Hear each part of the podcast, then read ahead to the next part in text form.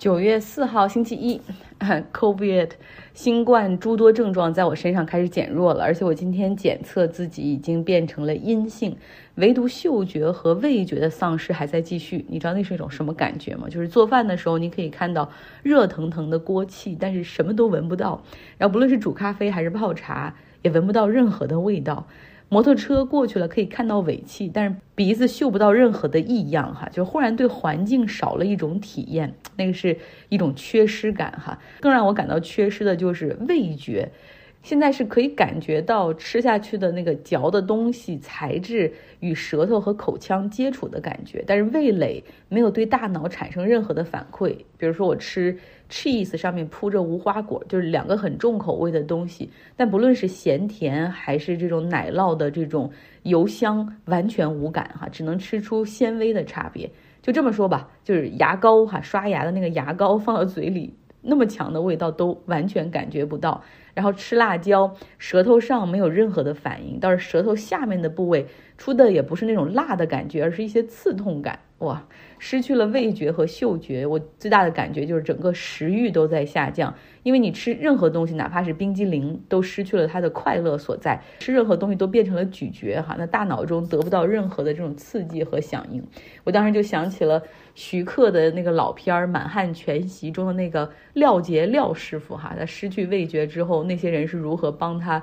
去恢复的？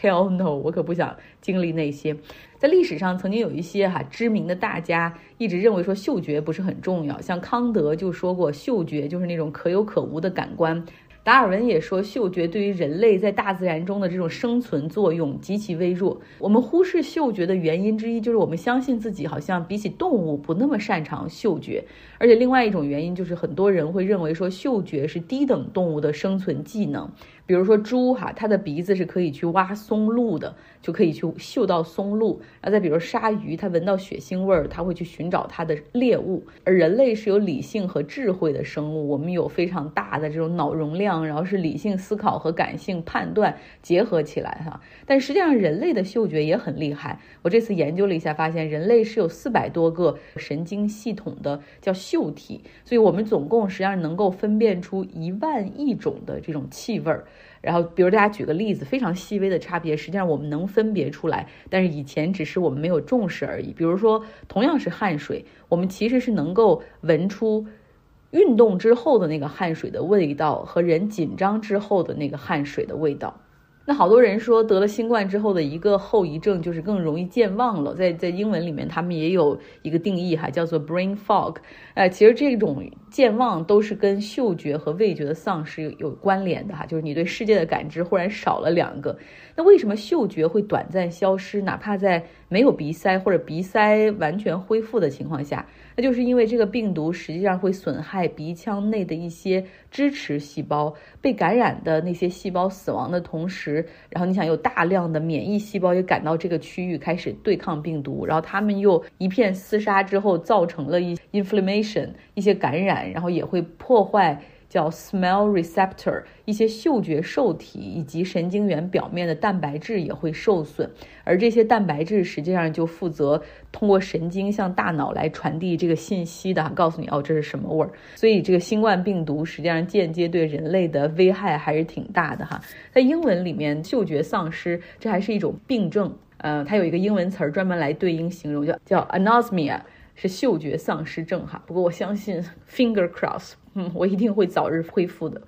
今天后面要讲一个火人节哈，Burning Man，他的故事。气候变化给美国的内华达州哈，这个夏季几乎很少或者几乎没有降雨的荒漠地区带来了暴雨，这就让 Burning Man 火人节出现了一个小灾难。往年 Burning Man 他们在这种荒漠地带，夏天主要是要防沙尘。大家可能都见过那种人们戴着围巾把嘴就是围住，然后或者是戴着这种飞行眼眼镜，然后继续在黄沙中跳舞的那种照片。因为在荒漠中起了沙尘暴，但是今年他们要应对的是一个新问题，就是大雨过后的泥泞。然后看到好多人还没有来得及走的人，就脚上还得包着塑料袋儿，很多帐篷里面也全。都是淤泥哈，火人节，它经常会吸引来自加州还有很多州的这些潮人，甚至外国来的潮人、波西米亚嬉皮爱好者、tech 就是科技行业，很多人特别喜欢这个，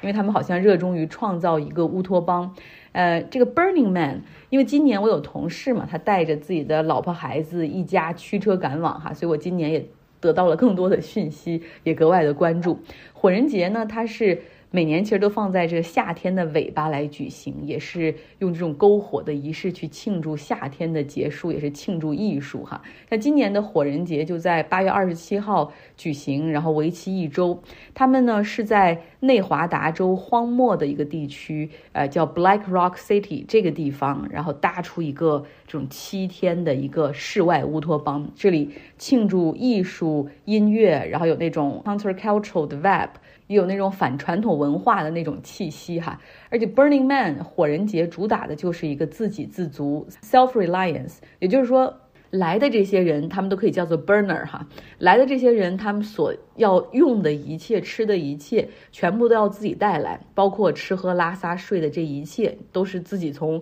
你自己家或者附近运过来哈。然后走的时候也全部，包括垃圾、粪便 这些东西，全部要装车带走。那进入火人节之后，为什么说它是一个乌托邦？因为它相当于缔造了一个荒漠中的一个一个世界哈。在这儿钱就不好用了，靠的就是物物交。交换 trade 和 exchange，你带了什么东西可以去跟别人换什么？然后如果你没啥东西，你不是艺术家，你没什么作品跟人去去交换，那你可以去出卖自己的劳动力，去换一些食物或者去换一些其他的东西啊，比如说。这个火人节里面有很多营地，然后不同的营地要搭建出自己的一些呃，印证着他们 theme、他们主题的一些艺术品。然后呢，这里面有很多带头的艺术家，他们是几乎很多人是每年都去的哈。啊，这个活动最开始的发起也是由艺术家发起的。那艺术家他们有很好的设计创造，但是他们想搭建起巨大的彩色的那些大的 structure，也需要有人来打工，有人来帮忙，对吧？这时候你就可以去给他们打工，然后就可以。换在他们营地里安营扎寨的这种机会，就使用他们已经搭建好的一些基础设施，比如说厕所，这就很重要哈。有时候他们也会有水可以提供。找营地实际上是准备去火人节中必须要做的一项提前功课。没有人到那儿去现找自己的营地哈，通常你是要买完门票之后，你就开始在网络上在社区中去寻找哈哪个营地你要加入，然后你可以提供什么东西。那最高潮火人节最高潮的部分，就是要把他们建立起的一些大的那种木质结构的东西，比如说那个 Burning Man 那个高的这个一个人形的 structure，啊，火人把它给烧掉。然后另外呢，他们在整个的这个呃城市城镇中心会打造一个木质的 temple，啊，就算一个嗯火人节不是很吵闹，然后很 party 的那种氛围，在这个中心他们会弄一个这种像庙宇的东西，然后让人们可以在里面去冥想，或者是寄托对故去家人的思念这样的地方，然后最后呢，这个地方连同那个 Burning Man 要一起全部都烧掉哈，所以整体来说。Burning Man 这个火人节实际上是非常不环保的，可以叫做非常高碳的节日。因为去那种地方，很多人你不止烧这么多东西，有很多碳排放，而且还有很多人实际上会开着皮卡或者厢式货车，或者要租房车过去哈，就有很高的碳排放。而且你通常要代购五到七天的食物和水，反正整体上来说不是一个很环保的节日。所以在今年的火人节开营的第一天，就直接有环保。组织的人士躺到去这个 Black Rock 的必经之路上，就大家就躺在公路上，阻止人们前往哈。那就是说到，其实对于参加火人节的这些人来说，啊，去和回，就是你开车去到这个 Black Rock 这个城市和回来，都是非常有挑战的时刻，因为你想那个地方，它是在。内华达州的荒漠里面，就从旧金山湾区开车到那儿不堵车的情况下，也要六个小时的时间。然后你再想到火人节，每年差不多有七万人参加，这七万人大家从四面八方最后聚集到那么一两条的公路上，那真的是堵得一塌糊涂。像我同事，因为他有一个五岁的孩子，他就为了躲避这种。呃去回的高峰，所以他都是宁可少在那边待几天哈，叫开园第二天之后再去，然后他会提前两天回来，这证明是非常明智的。那像他是周六下午从火人节回来的，他说那天就算没有下雨的情况下，他也花了八个小时的时间。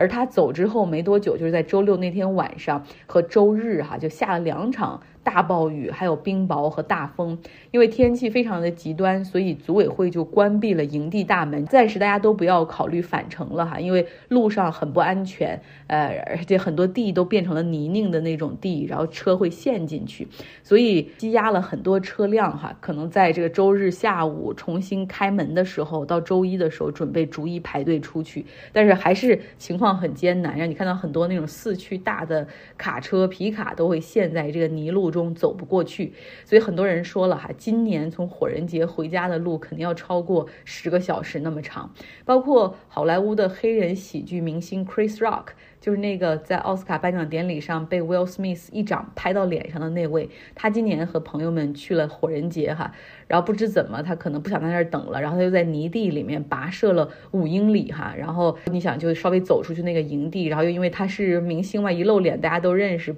在疲惫不堪的情况下，有一个特别好心的皮卡，然后他们就说可以给他们一个顺风车，就把。Chris Rock 和他的朋友们就放到那个皮卡的那个后斗里面去，把他们带出来了。呃，那留下的很多人，他们很多的帐篷也是被吹垮了，然后营地里是泥泞不堪。就过去他们在火人节里面，大部分的这种行驶或者交通工具靠的是自行车哈，因为在营地里你是平时是不允许开着车到处走的。呃，所以很多人说现在自行车也没法骑。然后现在就是雨鞋，然后或者是嗯在里面穿行，你在鞋外面绑个塑料袋儿，可能会。会更好哈，因为很泥泞。那很多人也说哈，不想在回家的路上排队，就是这样等在路上堵在路上，所以可能要到周一或者周二的晚上再离开。那这些人他们也是叫做就非常 experienced burner，就他们可能经常来火人节哈，所以他们还在继续享受着这个节日。虽然又出现了这种百年不遇的极端暴雨天气。然后他们还在放着音乐跳着舞哈，然后有的人喜欢静的，就白天在哪儿做做瑜伽、冥想之类的。这些人是有备而来的，准备的食物和水通常也可以，就是再多待几天也没有问题。这些火人们，他们也通常是有一种互相帮助的精神，然后就是说绝对不会让任何准备不充足的人哈被滞留在这的人饿肚饿肚子。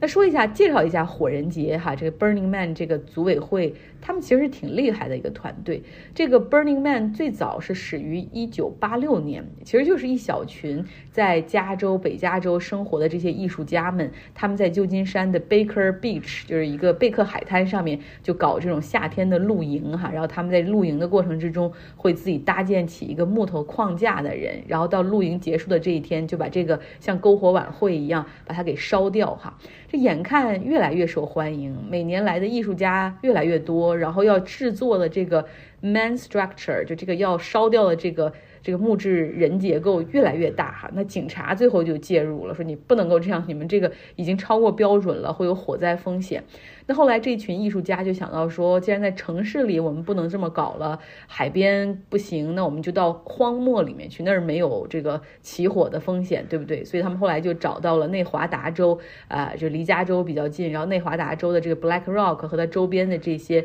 荒漠城市，哈，希望在那儿去进行举办。呃，除了这种给艺术家聚会、交流、展示他们艺术品之外呢，还有另外一层含义，就是挑战自然环境，哈，实现自给自足的这种。感受末世生存环境的这种感觉，呃，那通过五到六年，然后这一组人他们就已经形成了一套游戏规则、主题，包括对当地的这种地形，然后与当地的这些城市也都达成了协议。所以从一九九六年的时候，他们开始向公众开放，然后销售门票。哇，那你想？很多人是希望来的哈，能跟这些艺术家在一起，让他们让自己感受到那种 artistic，或者就是去感受一个乌托邦。你看到一个一个地方从荒漠变成城镇，然后七天，然后从无到有，然后再从有到无哈，是一个挺有意思的地方。然后有的人还抱着那种去考察 urban planning，就是城市规划到底应该怎么弄，去去这些地方去体验。呃，所以火人节的门票销售是非常火爆的，每个人。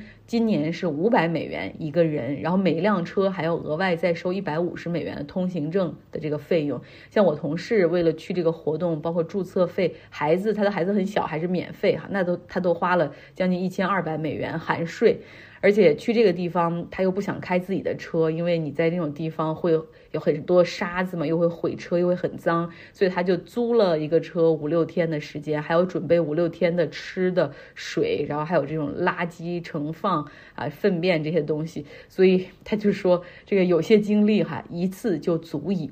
呃，他主要是觉得想带孩子去，让孩子去感受那种艺术色彩、创造力，因为他孩子很喜欢画画。呃，但是呢，每年都去 Burning Man 那种老 Burner 就就觉得说，哦，你真的第一次去就带孩子吗？因为 Burning Man 它实际上里面有很浓的这种嬉皮文化，就充斥着酒精、毒品、裸露，然后还有这种 orgy，尤其是别人都说夜晚才是那儿才是 Burning Man 成年人的白天哈，到夜晚的时候就音乐震天响，派对连成片。然后我这同事还给孩子戴了耳塞，然后他们说选择的这个 camp 也是对家庭比比较友好的，就是有多友好。那个 camp 里面白白天还有 daycare，就还有托儿所帮他们带孩子。